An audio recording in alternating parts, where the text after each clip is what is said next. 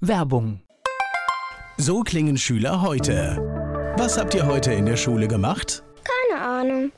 Und so klingt der Speedlearner. Was habt ihr heute in der Schule gemacht? Heute haben wir sehr viel über Afrika gelernt. Soll ich bei den ägyptischen Pharaonen anfangen und bei den Zulu-Kriegen aufhören? Oder interessiert es dich in Wirklichkeit gar nicht? Speedlearning. Für bessere Noten. Wie wir vom Hoffnungslerner zum Speedlearner werden. Jetzt überall im Buchhandel. Speedlearning. Antenne Mainz, mein heutiger Gast ist männlich. Name? Michael Mein. Alter? 54. Ich habe es jetzt gerade, weil wir per Video verbunden sind, auch gesehen, Sie haben auch überlegt. Ne? Das ist ganz witzig. Das müssen alle, alle müssen bei dem Alter überlegen. Finde ich eine witzige Sache, gleich immer so am Anfang eines Gespräches. Ich habe es auch gleich in der Selbstbeobachtung gemerkt, dass ich das nicht wie aus der Pistole geschossen bringen kann. Beruf? Professor für Kommunikationswissenschaft an der Universität München. Haben Sie Hobbys und wenn ja, welche? Ich fahre neuerdings auf so einem Brett, das man auf dem See bewegen muss. Sonst laufe ich. Ihren Geburtsort möchte ich gerne noch wissen. Bergen auf Rügen. Haben Sie so etwas wie ein Lebensmotto? Nein. Die Menschen, die mit Ihnen zusammenarbeiten, was meinen Sie, sagen die über Sie? Was macht Sie aus? Er arbeitet viel, er läuft schnell, er lässt sich nicht den Mund verbieten, er denkt vielleicht zu wenig darüber nach, was das, was er tut, mit seinem Image macht und mit den Menschen, die um ihn herum sich bewegen.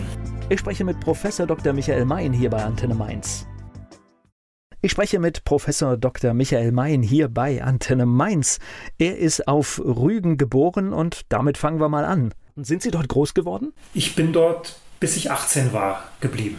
Das stelle ich mir jetzt als eine Traumkindheit vor. Unterschiedlich. Im Sommer war es ein Albtraum, weil die Insel Rügen für DDR-Menschen das Urlaubsparadies war. Ich habe oft suchen müssen, bis ich eine Flasche Selters, eine Cola, eine Brause gefunden habe. Im Sommer galt das Motto, drei Worte genügen, runter von Rügen für die Einheimischen. Im Winter war es relativ trostlos und langweilig. Klar, heute würde man sagen, am Strand sein, vom Wohnzimmer der Eltern aufs Wasser schauen können, Natur um sich herum haben, das muss traumhaft sein. Das heißt, die Touristen haben dann das wenige, was zur Verfügung stand, gnadenlos aufgebraucht. Ich bin direkt in einem Badeort groß geworden, Göhren auf Rügen. Der hatte damals ein bisschen mehr als 2000 Einwohner. In Göhren gibt es einen Zeltplatz, der in der DDR für 4000 Menschen zugelassen war. In Spitzenzeiten hatten wir dort 10.000 auf dem Zeltplatz. Und dann kann man sich vorstellen, wie eine Planwirtschaft, die möglicherweise mit 4000 rechnet, in Schwierigkeiten kommt, wenn da 10.000 Durst haben, Hunger haben. Wir haben lange Schlangen vor Eisläden gehabt. Wir haben im Sommer eigentlich nicht in Gaststätten gehen können, wenn man keine Beziehung hatte. Beim Bäcker habe ich abends meine Tüte abgegeben und bin morgens hintenrum in die Backstube gegangen, damit ich nicht eine halbe Stunde nach vier Brötchen anstehen musste. Hat Rügen trotzdem irgendeinen Vorteil gehabt? War das ein besserer Teil, um in der DDR zu leben?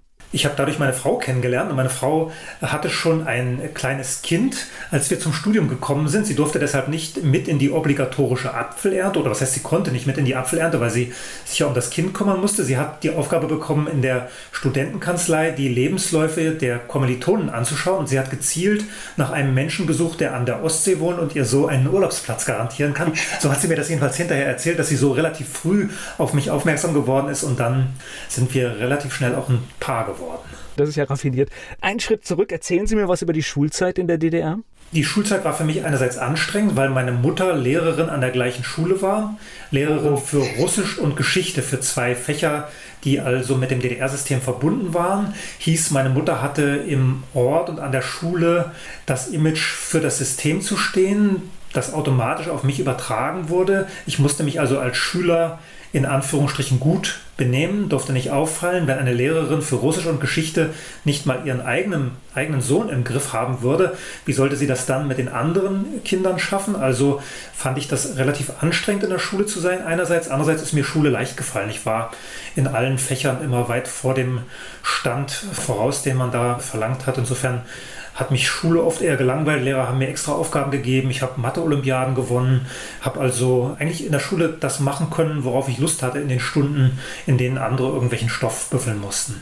Wie ist das am Ende der Schulzeit in der DDR mit den Berufswünschen? Das habe ich ja schon aus vielen Gesprächen gelernt, dass es gar nicht so einfach war. Wenn man dort nicht ins System gepasst hat, durfte man nicht das machen, was man machen wollte. Ich habe relativ früh mit sieben oder acht Jahren schon meinen Berufswunsch laut und deutlich geäußert. Ich wollte Sportreporter werden.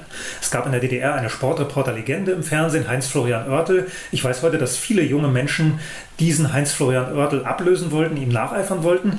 Jeder in meinem Heimatort wusste, das ist der Sportreporter, der Fußballreporter der Zukunft und habe an diesem Wunsch auch festgehalten. An der erweiterten Oberschule dann, das ist das, was heute das Gymnasium ist, wo ich die letzten zwei Jahre war, gab es einen Direktor, der so hieß es, strafversetzt worden war wegen irgendwelcher politischer Verfehlungen in der Nähe von Berlin, war also nach Rügen versetzt worden und hatte nun seinen ganzen Ehrgeiz darin gesetzt, dass er möglichst viele Jungs zu Studiengängen, zu Berufen bringt, die sonst schwer zu besetzen waren. Das hieß konkret Lehrer, bei mir am besten für Mathematik oder Offizier bei der Nationalen Volksarmee. Insofern gab es viele Gespräche, in denen versucht wurde, mich zu überreden, das mit dem Fußballreporter sein zu lassen und Lehrer zu werden vielleicht sogar Offizier. Und mit dem Offizier konnte ich relativ leicht ablehnen, weil ich ein völlig unmilitärischer Typ bin. Mir passt keine Uniform, also bei mir sieht keine Uniform gut aus. Wenn ich so eine Mütze aufsetzen muss, ist die immer schief. Also das konnte ich glaubwürdig ablehnen. Lehrer hatte ich im Elternhaus, wollte ich unbedingt nicht machen. Vielleicht ist es mir deshalb leicht gefallen, an diesem Berufswunsch Journalist festzuhalten, zumal ich auch schon in relativ jungem Alter mit 12, 13 als Volkskorrespondent, wie das damals hieß, für die Lokalpresse geschrieben habe, also relativ regelmäßig in der Zeitung mit meinem Namen auftauchte, mit Berichten über Sportereignisse, über irgendwas, was im schulischen Umfeld passierte. Insofern hatte ich da vielleicht Glück, dass ich meinen Berufswunsch Journalist auch an dieser Oberschule durchsetzen konnte. Es war dann gar nicht so einfach, diesen Beruf oder dieses Studium zu bekommen. Das kann man sich heute kaum vorstellen, wenn man DDR-Zeitungen anguckt oder seine Bilder von DDR-Medien aufruft, dass junge Menschen dort arbeiten wollten. War aber so. Es gab relativ viele Hürden, die man überwinden musste, um am Ende diesen Studienplatz in Leipzig zu bekommen. Und ich habe dann dort eigentlich DDR-Elite-Nachwuchs getroffen. Junge Menschen, die auf Sportschulen waren, auf Russischschulen waren, auf Diplomatenschulen waren, Mathe-Olympiaden gewonnen hatten wie ich. Also insofern war das ein ziemlich begehrtes Studium, für das ich dann auch eine Gegenleistung liefern musste.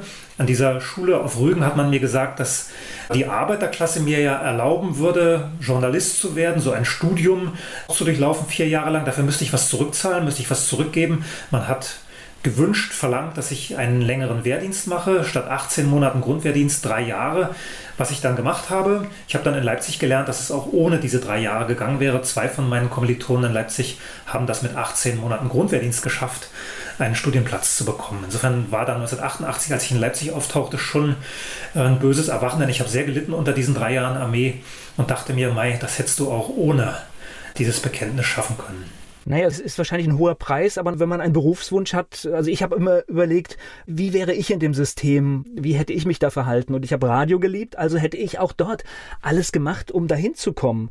Und wenn dann vielleicht der Militärdienst die Hürde gewesen wäre, hätte ich die wahrscheinlich auch irgendwie über mich ergehen lassen. Ja, mit 18 denkt man ja, das Leben ist ewig lang. Man merkt dann, dass drei Jahre ewig lang sein können, wenn man da so einen sinnlosen Wachdienst machen muss und auch nicht versteht, wozu das Ganze gut sein soll. Man ist ja motiviert, wenn man irgendeinen Sinn in seiner Sache sieht. Wir haben gesehen, dass wir in dieser Blockkonfrontation Sowjetunion, USA maximal Füllmasse gewesen werden. Und in der Kaserne hat man sich erzählt, dass wir die ersten drei, vier Minuten in einer solchen kriegerischen Auseinandersetzung da wären, um der Roten Armee genug Zeit zu geben, dann ihre Alarmbereitschaft irgendwie in Gang zu bekommen.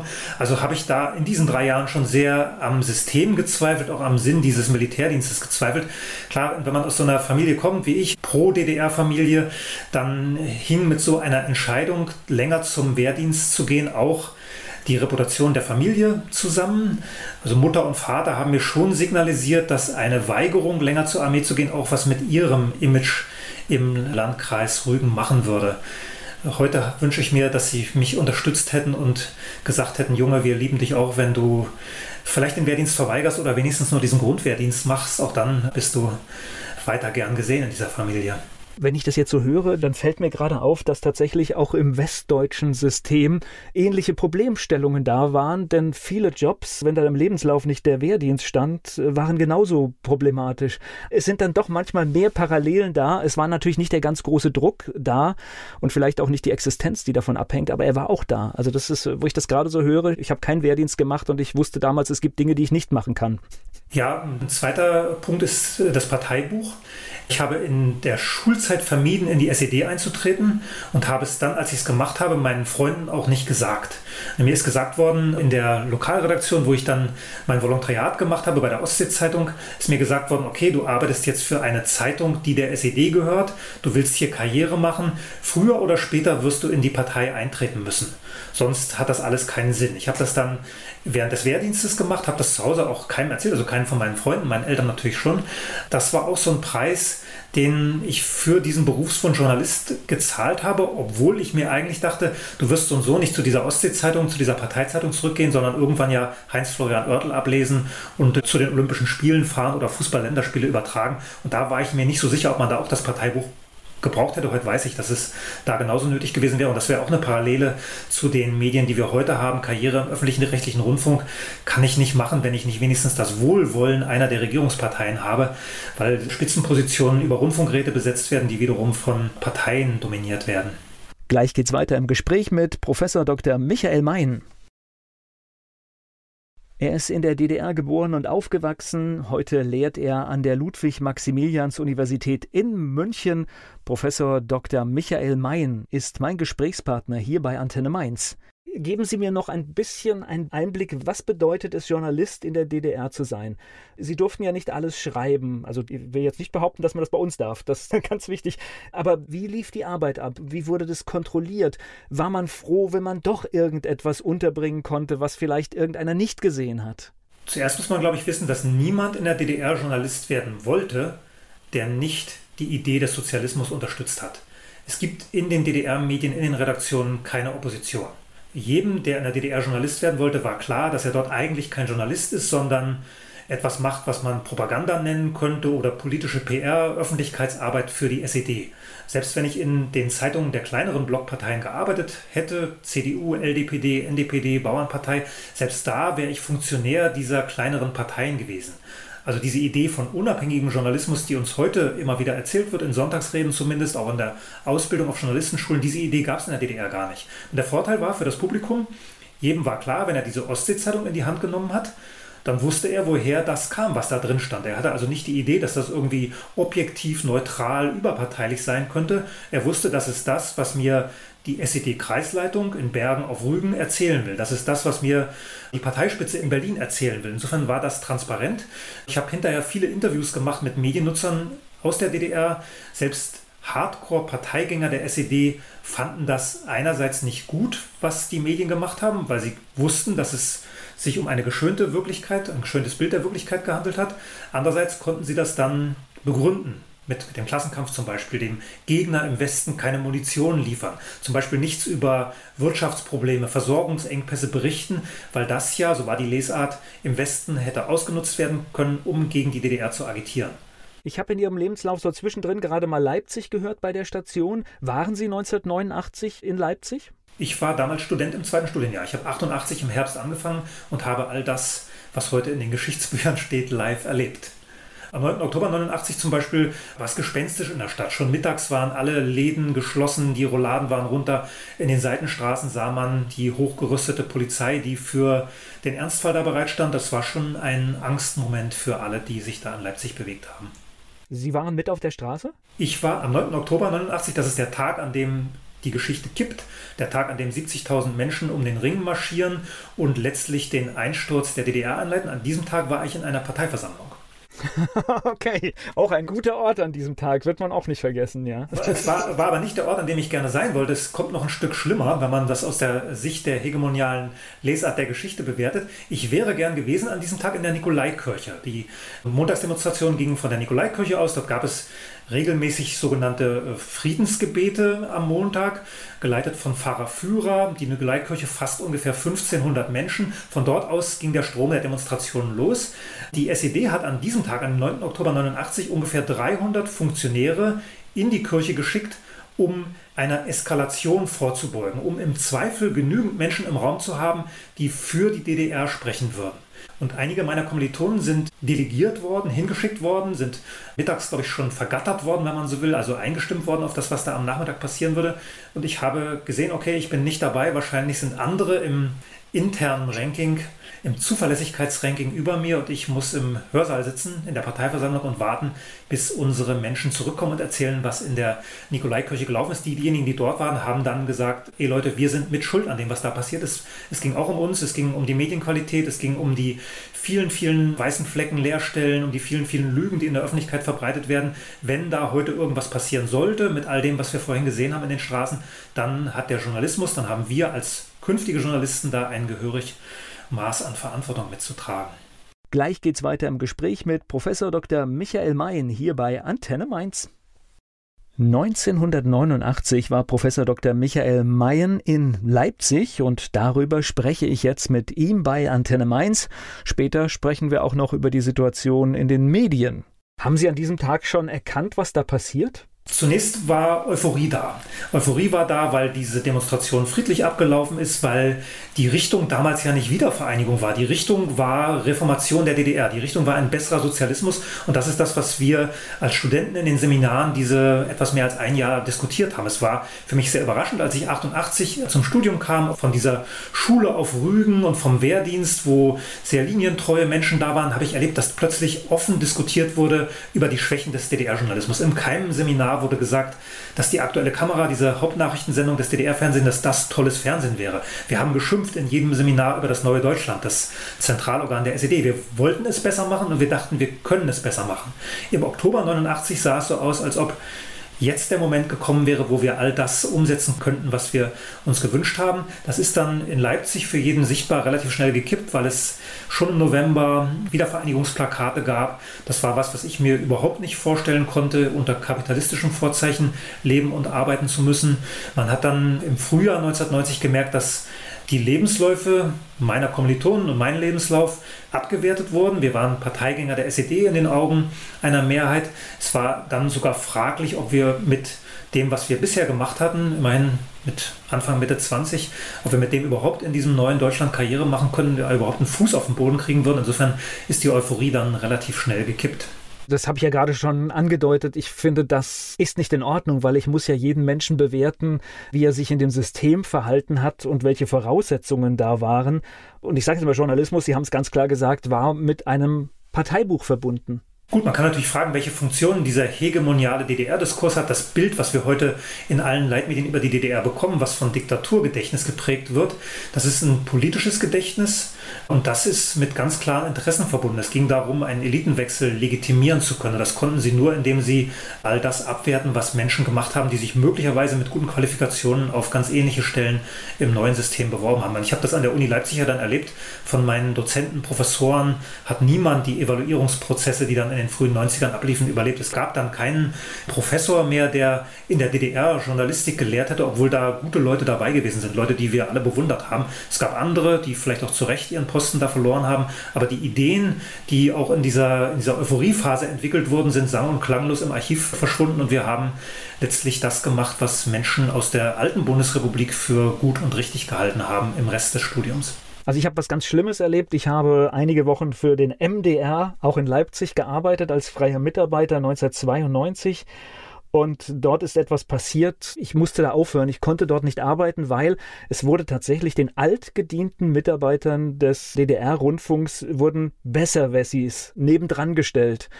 Und da war eine Stimmung, ich habe noch nie in meinem Leben eine so schlechte Arbeitsstimmung erlebt wie dort. Ich verstehe es aber auch, weil die Menschen, die Lebensleistung wurde in keinster Form anerkannt. Ich habe ja dann wenig später wahrscheinlich auch beim MDR angefangen, bei MDR Info. Das war dieses Nachrichtenradio. Ich war bei dem ganz schlimmen Programm. Welches war das ganz Schlimme? MDR Live und das ohne Inhalt. Ah ja, ich war bei MDR Info und ich habe mich lange schwer getan, mich beim MDR zu bewerben, obwohl das viele von meinen Kommilitonen gemacht haben. Das war ja nicht nur, dass da Besserwessis in den Redaktionen saßen, sondern mein Bild war, dass es ein CSU-Sender wird oder ein CDU-Sender, weil die Spitzenpositionen entweder aus Hamburg oder aus München besetzt worden waren. Deswegen habe ich mich lange schwer getan, weil ich dachte, oh, CDU-Politik im Radio machen, das ist jetzt so weit weg von meinem Leben, meinem bisherigen Leben wie nur irgend möglich. Die Kommilitonen haben dann gesagt, ist überhaupt nicht so, da ruft niemand aus Dresden an, du kannst da machen, was du willst. Und ich habe das dann bei MDR Info auch so erlebt. Da war die Atmosphäre dann schon besser. Da waren viele altgediente Menschen von Radio DDR zum Beispiel, die aus Berlin nach Leipzig gekommen waren und die haben dann den Ton angegeben. Dazu Leute, die genau zum richtigen Zeitpunkt ihr Studium fertig hatten, 1990, 91 mit einem Diplom auf der Straße waren, als der MDR Leute gesucht hat und die haben unbelastet von irgendwelchen DDR-schwarzen Flecken da Programm machen können. Also ich habe das eigentlich als eine ganz gute Zeit dann erlebt, war ich von 93 bis so Mitte der 90er bei MDR Info. Ja, da war eine gute Aufbruchstimmung drin, aber tatsächlich, es sind die üblichen Fehler gemacht worden, wie in vielen Bereichen. Ich bin der Meinung heute, so geht man nicht mit Menschen um. Das heißt, da ist wirklich vieles schiefgelaufen, auch zwischenmenschlich, wo man gesehen hat, das funktioniert nicht. Professor Dr. Michael Mayen ist mein Gast hier bei Antenne Mainz. Er hat bei einem Inforadio innerhalb der ARD gearbeitet. Heute ist er Professor an der Ludwig-Maximilians-Universität in München und beschäftigt sich natürlich weiterhin mit Medien- und Kommunikationswissenschaft. Professor Dr. Michael Mayen ist mein Gast hier bei Antenne Mainz. Was kam denn nach dem MDR bei Ihnen? Ich habe parallel zum MDR eine Wissenschaftskarriere vorangetrieben, habe das aber nur halbherzig gemacht, eigentlich hauptsächlich um was von meinen Kindern zu haben. Meine Frau hat damals Vollzeit gearbeitet. Ich habe diesen Beruf als Freier beim MDR gehabt, acht oder zehn Schichten im Monat. Dachte, das füllt mich inhaltlich nicht aus, mach doch nebenbei noch Wissenschaft, schreib eine Dissertation, mach dann eine Habilitation, damit du neben der Kinderbetreuung auch noch ein bisschen was Inhaltliches machen kannst. Ich habe eigentlich nie an eine Wissenschaftskarriere geglaubt, sondern dachte immer, wenn diese Phase Kinder sind klein und brauchen jemanden daheim. Wenn diese Phase vorbei ist, würde ich in den, richtig in den Journalismus einsteigen und irgendwo Chefredakteur werden. Aber Kinder brauchen einen doch immer, selbst wenn sie groß sind. Ja gut, jetzt, jetzt schon lange nicht mehr und auch nicht, auch, nicht, auch nicht so intensiv, wie das in den ersten Jahren der Fall ist. So, das heißt, es kam aber anders. Der Chefredakteur kam nicht. Nee, der Chefredakteur kam nicht. Ich habe mich 2001 in München beworben auf diese Professur, die ich heute habe. Eigentlich völlig aussichtslos, meiner Meinung nach. Ich war Anfang 30, hatte zwar die nötigen Qualifikationen, also Promotion, Habilitation, erste Aufsätze in Zeitschriften und Büchern, bin da ziemlich äh, ohne Illusionen eigentlich hingefahren und wurde genommen. Das sind doch die schönsten Stellen im Leben. Ja, es war einerseits schön, andererseits wurde diese Stelle befristet. Es war ursprünglich eine Vollzeitstelle gewesen. Als man dann gesehen hat, wer diese Stelle gewonnen hat, hat der Senat der LMU in München, ich die erste Befristung ausgesprochen. Ich hatte dann einen Sechsjahresvertrag und im vierten Jahr gab es eine Evaluierung mit zwei Außengutachten. Und ich habe dann in diesem vierten Jahr schon lange überlegt, ob ich diesen Prozess wirklich anstoßen sollte, eine Lebenszeitstelle an der Uni zu bekommen, weil ich eigentlich immer noch diese Idee hatte, in den Journalismus gehen zu wollen und auch gesehen habe, dass der Beamtenstatus lähmt. Wenn Sie wissen, dass Sie jeden Monat eine bestimmte Summe Geld bekommen, manche tun dafür nicht mal was. Manche machen einfach 0815 Lehre, schreiben keine Bücher, keine Aufsätze mehr, bekommen trotzdem ihr Geld, dann wissen sie, dass sie es schwer haben werden, nochmal was völlig Neues anzufangen, irgendeine Firma zu gründen, ins Ausland zu gehen, was immer man sich so vorstellen konnte. Ich wollte diese Lähmung eigentlich nicht haben, habe mich dann von der Familie überreden lassen, mit Blick auf Sicherheit für die Ausbildung der Kinder, mich doch um diese Lebenszeitstelle zu bemühen. Das ist dann gut gegangen, wenn man so will, aus Sicht der Familie. Der Überprüfung standgehalten. Ja gut, ich habe ja in diesen Jahren trotzdem weitergearbeitet und da gab es dann zwei renommierte Kollegen, die mir in einem Gutachten bescheinigt haben, dass ich sehr wohl professorabel sei und auch länger als sechs Jahre beschäftigt werden könne. Okay, und das heißt, äh, das ist im Prinzip der Platz, den Sie bis heute innehaben. Das ist der Platz, den ich bis heute innehabe. Man muss vielleicht auch dazu wissen, dass es im deutschen Universitätssystem nicht viel bessere Universitäten als die LMU in München gibt. Ich habe manchmal überlegt, ob ich mich nicht in Mecklenburg-Vorpommern bewerben soll oder in Sachsen. Habe ich sogar einmal gemacht in Leipzig. Aber man weiß dann eigentlich, dass man in jeder Hinsicht schlechter gestellt sein wird, was die Ressourcen angeht, was die Reisemittel, Forschungsmittel angeht, was die Reputation angeht. Wenn ich in den USA irgendwo auftauche und sage, ich komme von der LMU München, dann weiß man, was das ist. Wenn ich sage, ich komme von der Uni Greifswald, dann hat man Schwierigkeiten, mich zuzuordnen. Und das gilt auch in Osteuropa, ja. Das heißt aber, Sie sind ja heute in der hervorragenden Situation, dass Sie sich nicht als Chefredakteur kritisieren lassen müssen, sondern Sie können auf die Arbeit des Chefredakteurs gucken. Ja, ist eine spannende Frage, die ich mir natürlich manchmal stelle. Wie wäre ich geworden, wenn ich diesen anderen Weg eingeschlagen hätte? Hätte ich dann das gemacht, was die Chefredakteure heute tun. Hätte ich es überhaupt so weit gebracht? Wäre ich anpassungswillig und anpassungsfähig genug gewesen, um in so eine Position zu kommen? Der Journalismus ist in den Nullerjahren, um die es ja dann bei mir, bei meiner Entscheidung geht, ein bisschen anders, als er heute ist. Wobei, wenn man es genau anschaut, auch damals schon Restriktionen da waren. Ich habe vor kurzem das Buch von Dirk Meinhardt gelesen. Dirk Meinhardt ist einer der erfolgreichsten Journalisten mit DDR-Hintergrund. Der hat also auch da studiert, wo ich studiert habe, hat schon ein bisschen in den DDR-Medien gearbeitet und es war dann der erste Ostdeutsche bei der Süddeutschen Zeitung, hat die großen Preise, die großen Reporterpreise gewonnen und hat jetzt in 2020 ein Buch geschrieben mit dem Titel Wie ich meine Zeitung verlor und schreibt dort, welche Texte, welche Themen selbst ihm dem preisgekrönten Reportergenie nicht mehr erlaubt waren in diesem redaktionellen Umfeld. Er schreibt, wie seine Erfahrungen mit dem Beschneiden von Themenspektrum, Perspektiven, Vielfalt in der DDR in dieser Redaktion überhaupt keine Rolle gespielt haben. Er konnte immer wieder sagen, ich kenne das, was jetzt hier langsam anfängt. Ich kenne die Restriktionen, die langsam sichtbar werden. Ich weiß, wohin das führen wird. Das hat von den westdeutschen Kollegen, wenn man diesem Buch von Birk Meinhardt glaubt, offenbar niemanden interessiert. Und er hat dann seine gut bezahlte Redaktionsposition gekündigt und ist jetzt freischaffender Autor, Romanautor. Ich spreche gleich weiter mit Professor Dr. Michael Mayen. Wir haben eine Menge über den Lebensweg von Professor Dr. Michael Mayen erfahren und jetzt beschäftigen wir uns mit ja, der Situation der Medien. Denn da hat Professor Dr. Michael Mayen eine klare Position, hat auch schon viele Bücher geschrieben, auch ein aktuelles Buch auf dem Markt. Dann lassen Sie uns doch mal richtig in das Thema einsteigen. Also ich bin selbst hier in einem Massenmedium aktiv und ich sitze immer noch jeden Abend fassungslos vor den Nachrichten und sehe, dass wir jeden Tag Zahlen gemeldet bekommen und wir wissen überhaupt nicht, auf welcher Datengrundlage diese entstehen. Das heißt, wir bekommen eine Inzidenz und wir haben keinen Referenzwert. Und alle Medien haben das übernommen.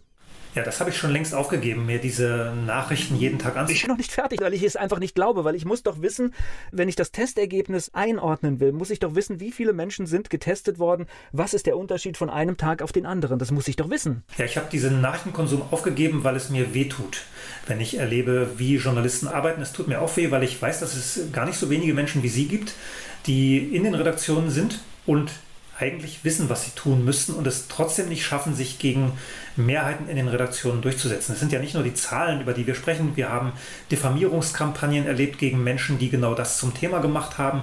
Der Tagesspiegel in Berlin hat sich da besonders hervorgetan, hat ja gegen die Köpfe von Alles Dichtmachen, dieser Schauspieleraktion, diffamierende Texte produziert, hat gegen andere Kritiker der Corona-Politik der Regierung diffamierende Texte produziert. Das geht dann über das reine Melden von offiziellen Zahlen, die Übernahme von offiziellen Quellen noch hinaus. Da sind Journalisten aktivistisch unterwegs, um die Politik der Regierung zu verteidigen und recht zu rechtfertigen. Das erinnert mich dann sehr an das, was ich in der DDR erlebt habe und wovon ich eigentlich im Herbst 89 angenommen habe, dass wir es so nie wieder erleben werden.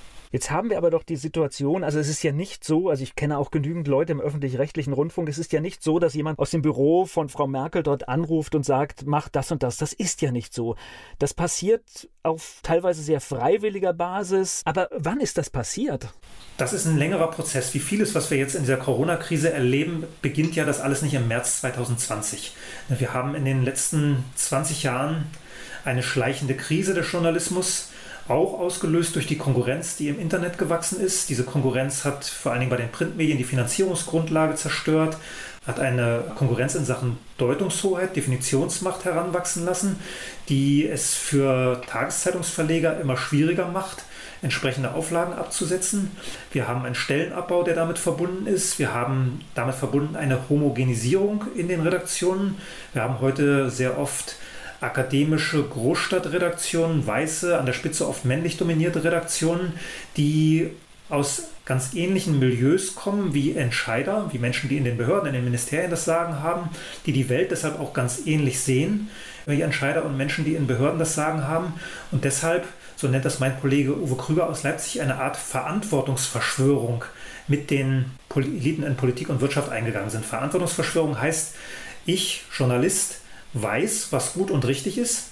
Das ist ungefähr das gleiche, wie Menschen im Kanzleramt oder im Gesundheitsministerium oder im RKI für gut und richtig halten. Ich weiß, dass ich Einfluss auf die Menschen habe. Medien wirken irgendwie. Also fange ich an, die Wirklichkeit so hinzudrehen, dass das, was ich für gut und richtig halte, wahrscheinlicher wird. Wirtschaftlicher Druck in den Privatmedien gehe ich komplett mit. Der ist da, der ist massiv. Jetzt könnte ich aber dagegen, die öffentlich-rechtlichen, die finanzieren wir mit unserem Beitrag und die sollen in unserem Wohle senden. Die sind finanziell unabhängig, das heißt, die müssten doch jetzt perfekten Journalismus machen. Ja, wirtschaftlicher Druck, da können wir vielleicht nachher gleich nochmal hin zurückkommen. Da kommt mittlerweile auch ein politischer Druck dazu, weil die Politik zum Teil wenigstens eingesprungen ist in die Finanzierungslücken, die durch den Anzeigenrückgang in der Presse entstanden sind. Wir haben einen öffentlich-rechtlichen Rundfunk, der in der Hand der Politik ist.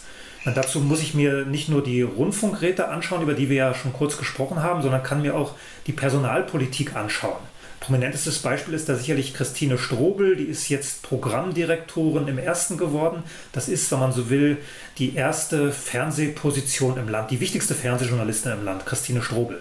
Das ist die Tochter von Wolfgang Schäuble und sie ist verheiratet mit Thomas Strobel, CDU-Vize und Innenminister in Baden-Württemberg. Christine Strobel war im Herbst auch im Gespräch als neue Intendantin des Bayerischen Rundfunks hier in München. Sie hätte dort Ulrich Wilhelm abgelöst, der vorher, bevor er Intendant wurde, Sprecher zunächst in München war, Regierungssprecher zunächst in München war und dann Sprecher der ersten beiden Merkel-Kabinette.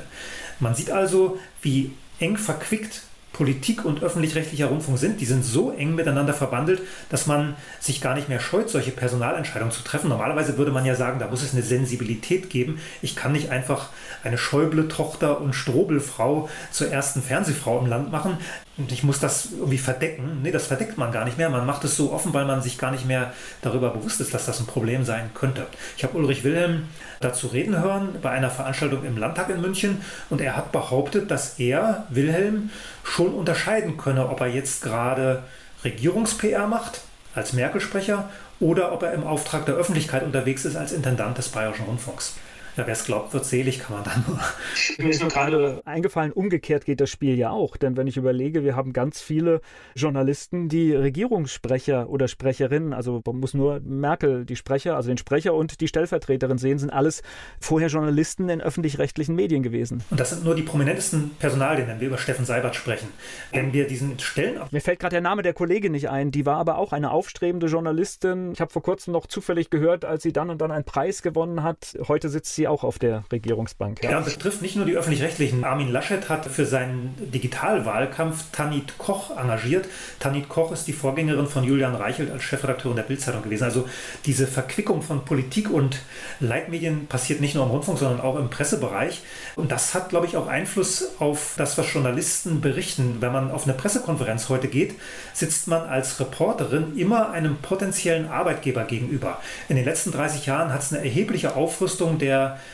Presseapparate, PR-Apparate, wie immer man das nennen will, gegeben. Das Bundespresse- und Informationsamt beschäftigt heute 450 Menschen die, die größte innenpolitische Redaktion in Deutschland bei der Süddeutschen hat vielleicht 30 Stellen. Man sieht also, wie die Kräfteverhältnisse sind. Es wird sehr viel besser bezahlt in der Politik und in der Wirtschaft. Wenn ich Ministeriumssprecherin werde oder da einfach nur Redakteurin so eines Newsletters der Ministerin werde, dann verdiene ich deutlich mehr als bei vielen Verlagen, die längst aus dem Tarif ausgestiegen sind. Man kann sich das auf der Seite der Journalistenverbände anschauen. Sehr, sehr viele, auch renommierte Tageszeitungsverlage zahlen nicht mehr nach Tarif, zahlen vor allen Dingen Berufseinsteigern nicht mehr nach Tarif. Da ist es lukrativ, in die PR zu gehen und da wäre es fatal, wenn ich mich mit potenziellen Arbeitgebern überwerfe, indem ich dazu kritisch berichte. Also mir haben äh, PR-Menschen berichtet, dass Journalisten oft nur noch zu ihren Pressekonferenzen kommen, um zu fragen, ob es jetzt irgendwann eine Stelle gibt, auf die man wechseln könne, weil man Angst hat, im nächsten Stellenabbauplan der Redaktion drin zu stehen. Aber das ist natürlich eine fatale Situation, wenn ich das so höre, weil es bedeutet, dass die Leitmedien früher oder später kaputt sind. Ja, dazu kommt natürlich der direkte Zugriff. Ich habe mir dieses Beispiel von Übermedien mal angeschaut. Die haben berichtet, dass Mecklenburg-Vorpommern, das Land Mecklenburg-Vorpommern, jetzt als so eine Art Corona-Lückenfüller 2 Millionen Euro an die drei Regionalzeitungsverlage gezahlt hat. Nordkorea, Schweriner Volkszeitung, Ostsee-Zeitung. Das war offiziell für Digitalabos in den Schulen gedacht kann man sich jetzt vorstellen, wie sich die 13-Jährige in Schwerin freut, dass sie jetzt endlich die Volkszeitung online lesen darf. Also diese Abos sind oft gar nicht eingelöst worden, war einfach eine Subvention vom Staat an die Zeitungen. Wir hatten im Sommer 2020 einen Nachtragshaushalt auf Bundesebene, in dem 220 Millionen Euro Pressesubventionen standen. Für die Digitalisierung der Verlage. Das ist gekippt worden, weil ein Online-Portal geklagt hat, gesagt hat, es dürfen nicht nur Printverlage, sozusagen Holzverlage oder Holzmedien begünstigt werden, sondern bitteschön auch Digitalplattformen. Aber die Idee ist in der Welt, die Verlage wissen heute, dass der Staat die Anzeigenlücken füllen kann. Und wenn man mal so eine normale Zeitung heute durchblättert und schaut, wie viel Anzeigen das Gesundheitsministerium da zahlt, ganzseitige Anzeigen, dann kann man sich vorstellen, dass da Abhängigkeiten auch jenseits solcher Personaldinge bestehen. Ich sage jetzt auch zur Fairness, auch Privatradios sind davon voll betroffen und auch wir strahlen Sachen aus, die mittlerweile von diesen Stellen beauftragt worden sind. Also das nur hier an dieser Position zur Klarstellung. Ja, und damit sind wir da wahrscheinlich beim Grundproblem. Wir überlassen die öffentliche Kommunikation, das, was wir bräuchten als Bürgerinnen und Bürger, das überlassen wir einerseits Privatunternehmen, die über wirtschaftliche Notwendigkeiten und Zwänge auf Linie gebracht werden können oder der Politik, nämlich im öffentlich-rechtlichen Rundfunk. Und wenigstens diesen zweiten Teil, den müssen wir uns zurückholen, weil der gehört uns ja. Wir zahlen über unsere Rundfunkbeiträge das. Wir sollten es eigentlich auch kontrollieren können, was da passiert über die Rundfunkräte. Dass das nicht so läuft, hat auch mit unserem dem Publikum, mit unserem Desinteresse zu tun an diesen Dingen. Ich glaube, da müssen wir uns mehr einbringen. Vielleicht hat Corona jetzt auch nochmal den Letzten sensibilisiert und ihm gezeigt, wie wichtig Medienrealität ist, wie wichtig das ist, was der Journalismus produziert. Denn wenn der Journalismus seinen Job gemacht hätte, wenn er wenigstens alle widerstreitenden Positionen auf die große Bühne gebracht hätte, wenn er die Zahlen, von denen Sie ja vorhin gesprochen hatten, kritisch hinterfragt hätte, dann hätten wir diese Krise so nicht erlebt. Gleich geht es weiter im Gespräch mit Professor Dr. Michael Mayen hier bei Antenne Mainz. Professor Dr. Michael Mayen von der Ludwig-Maximilians-Universität in München, er kritisiert sehr hart die Leitmedien und das ist Thema hier bei Antenne Mainz. Ich glaube, wir müssen sogar beide Systeme wieder gewinnen und ich glaube, es ist sogar recht einfach, wenn Facebook, YouTube und Co. und wie sie alle heißen, die gleiche Medienregulierung erfahren wie andere Medien durch die Landesmedienanstalten, dann wären wir schon auf Augenhöhe. Die erfahrene Regulierung, von der wir gar nichts merken. Facebook, äh, Google, YouTube und Co. sind ja gezwungen worden, nach und nach ihre Algorithmen zu verändern, mit Faktencheckern zusammenzuarbeiten, um alles zu unterdrücken oder zumindest runter zu regulieren, die Reichweite runter zu regulieren, was dem offiziellen Diskurs widersprechen könnte. Das ist auch nicht erst mit Corona passiert, das läuft schon seit 2014, 15. Da sind auch große Stiftungen mit drin, die wir aus anderen Zusammenhängen kennen, vor allen Dingen vom eBay-Gründer Omidyar, die Stiftung bezahlt Faktenchecker. Es gibt dieses Netzwerks Durchsetzungsgesetz, was 2017 in Deutschland beschlossen wurde. Also die größte Angst für so, einen, für so einen Digitalkonzern ist ja immer, dass der Staat ihn zerschlägt oder ihm irgendwelche Fesseln anlegt, die ihn daran hindern, Geld zu verdienen. Und so haben es die Regierungen geschafft, auch diese Plattform auf Linie zu bringen, ohne dass es sowas wie eine Landesmedienanstalt oder einen Rundfunkrat gebraucht hätte.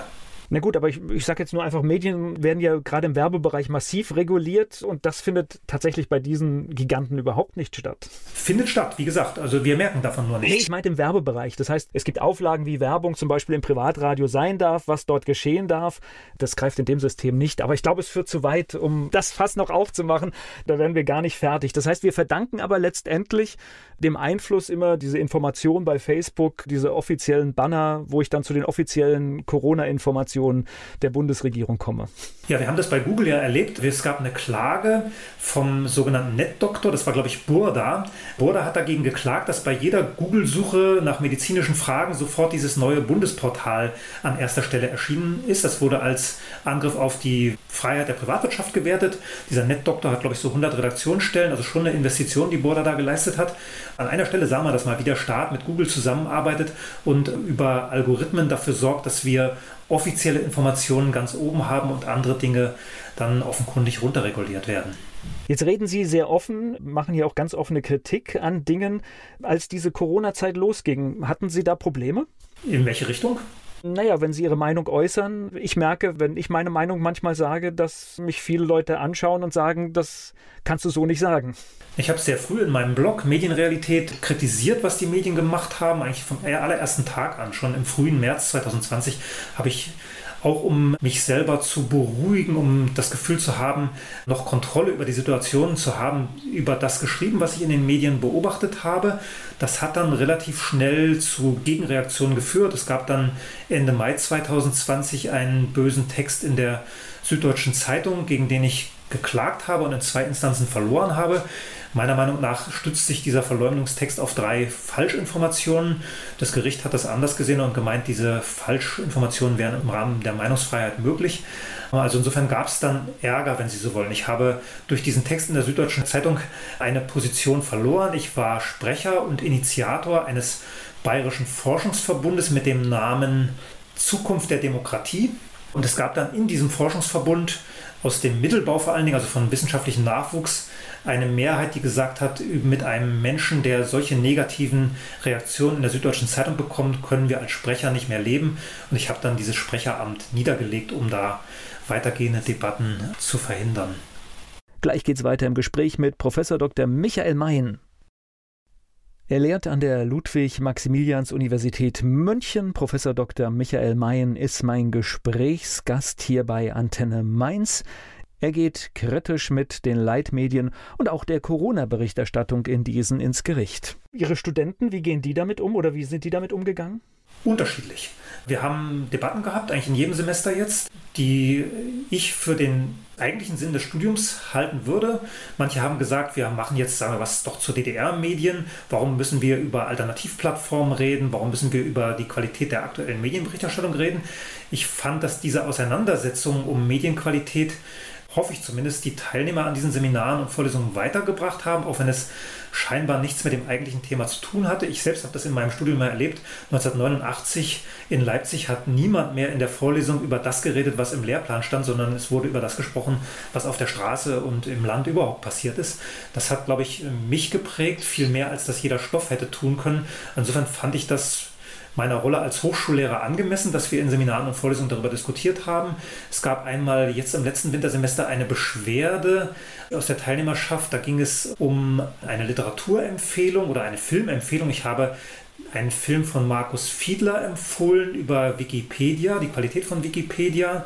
Dieser Film ist auf der Seite von KenFM abrufbar gewesen und das wurde für unwissenschaftlich gehalten, eine Quelle zu empfehlen oder einen Film zu empfehlen, der auf dieser Seite aufzufinden ist. Ich habe eigentlich auch das dann verteidigt im Gespräch mit der Fachschaft, habe dann eine Stunde dafür geworben, möglichst viele Quellen heranzuziehen, bevor man sich eine Meinung bildet. Und Wikipedia ist eine Frage für jeden Erstsemester, der kommt. Darf man das zitieren in Hausarbeiten? Wie gehe ich damit um? Muss ich das kennzeichnen? Also dachte ich, wir müssen über Wikipedia in so einer Grundlagenvorlesung auch reden.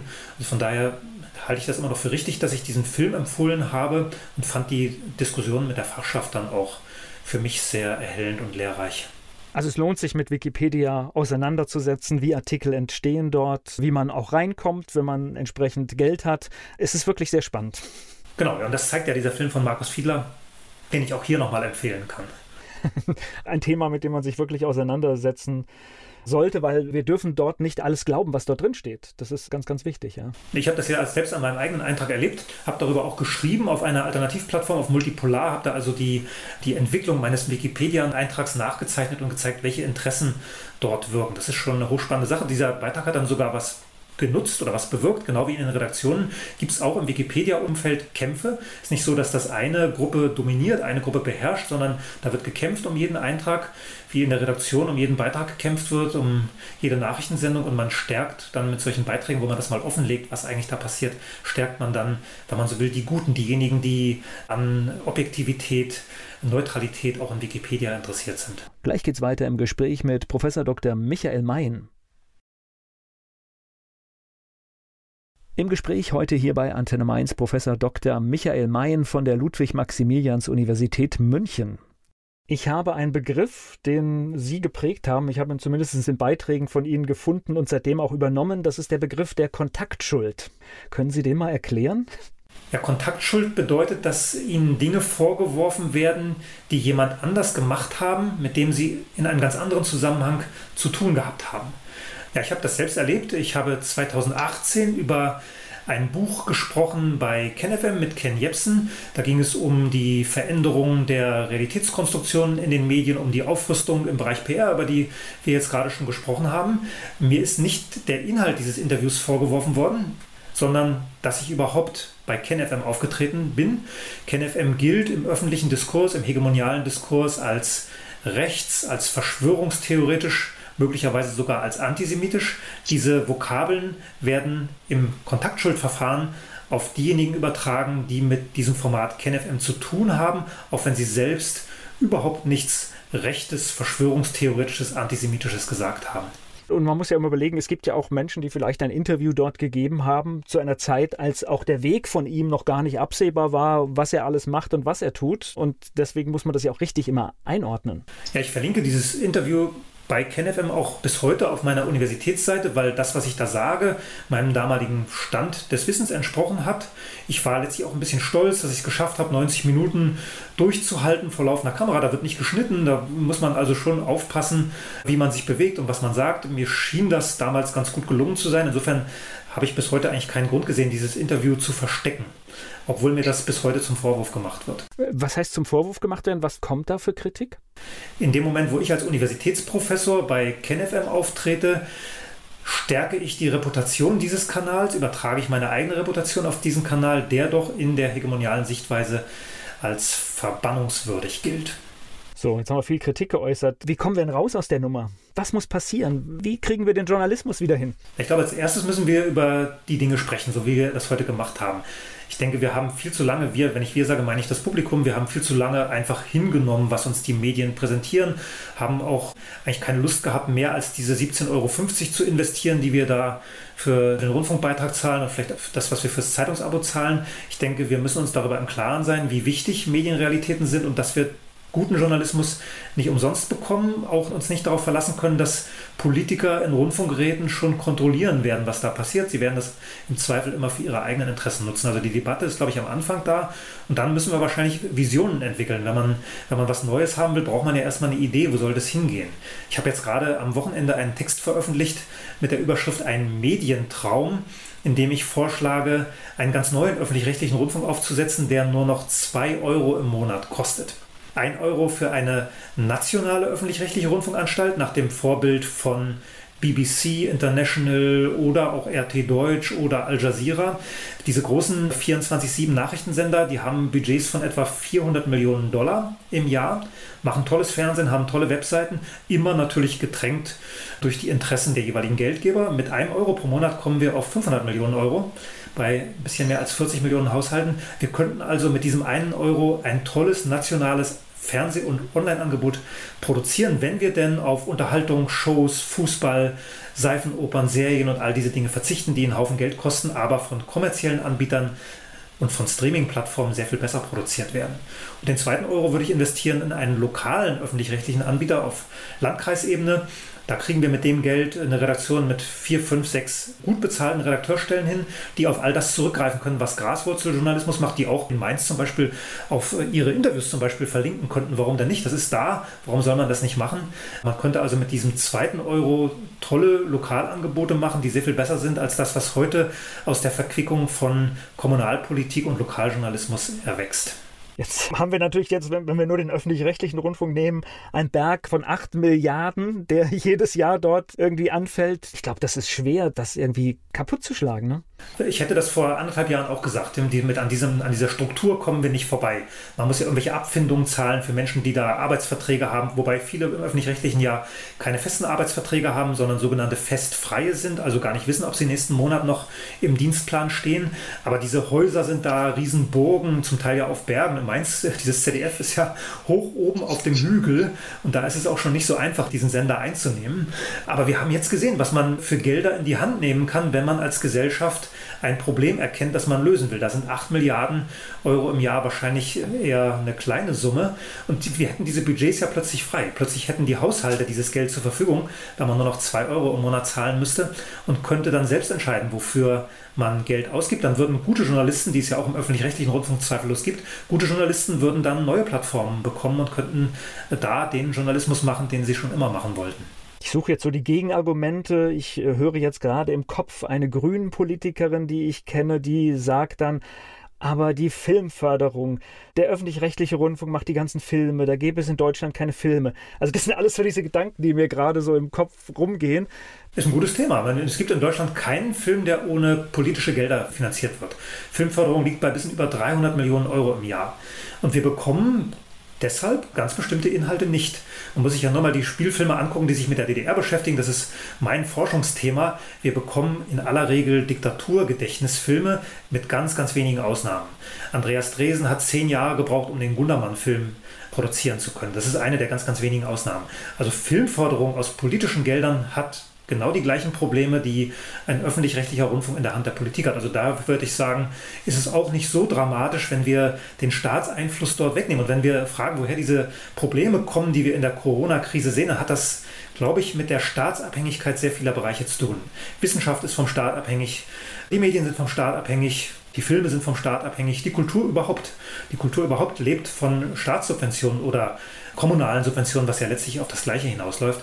Ich glaube, da sehen wir einen der wichtigsten Gründe. Wenn ich vom Staat abhänge, kann ich eigentlich gegen meinen Geldgeber relativ wenig machen. Wie realistisch halten Sie das, dass wir da eine Veränderung in dem System sehen?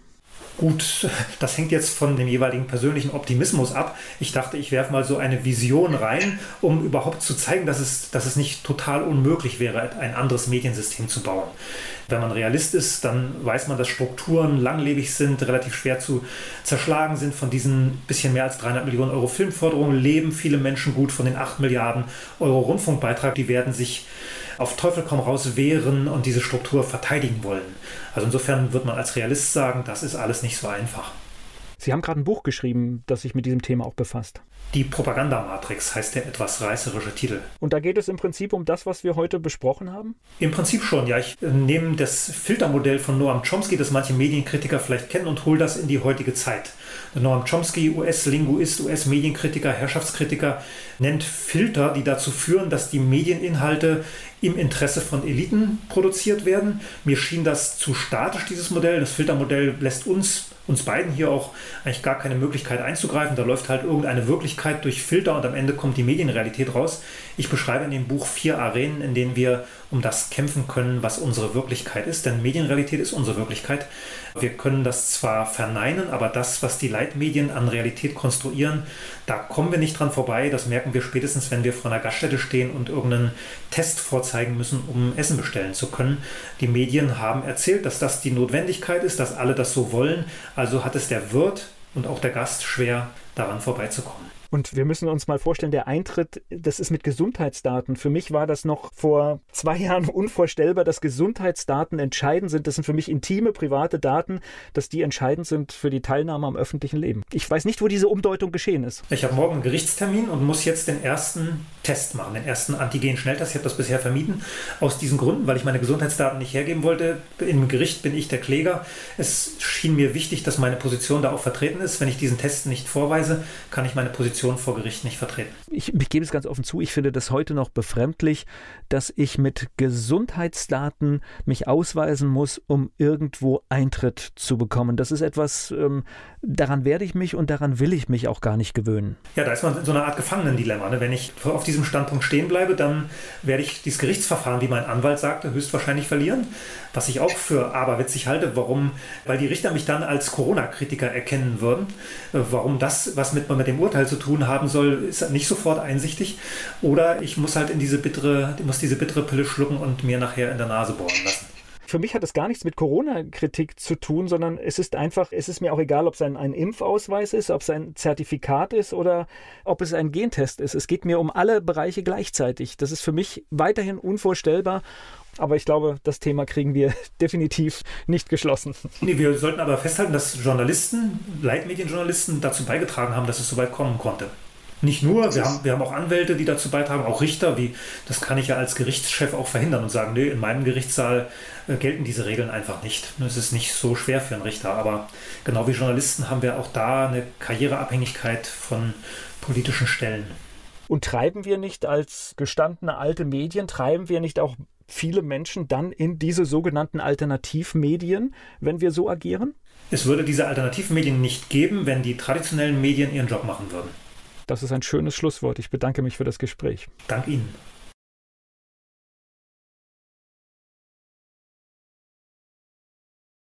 Werbung. So klingen Schüler heute. Was habt ihr heute in der Schule gemacht? Keine Ahnung. Und so klingt der Speedlearner. Was habt ihr heute in der Schule gemacht? Heute haben wir sehr viel über Afrika gelernt. Soll ich bei den ägyptischen Pharaonen anfangen und bei den Zulu-Kriegen aufhören? Oder interessiert es dich in Wirklichkeit gar nicht? Speedlearning. Für bessere Noten. Wie wir vom Hoffnungslerner zum Speedlearner werden. Jetzt überall im Buchhandel. Speedlearning.